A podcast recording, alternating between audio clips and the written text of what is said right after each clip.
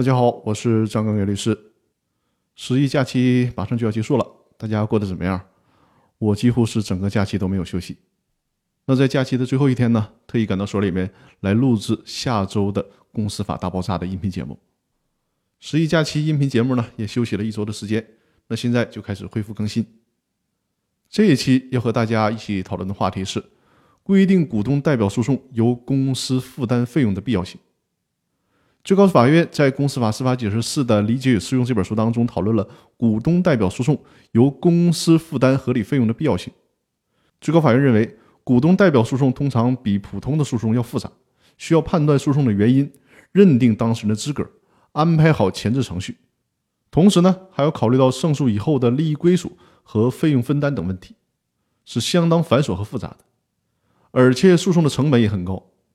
诉讼所涉及的实质问题也更为专业，不确定性非常大，对律师的专业水平要求是非常高的。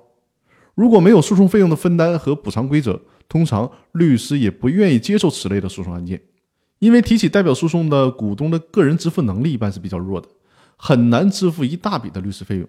而且，即使案件胜诉了，原告也无法从胜诉当中直接的获取回报。所以说呢，为了公平起见，公司就应该补偿原告股东。为公司获利而支付的必要费用，否则谁还会积极的去代表公司维护公司的利益呢？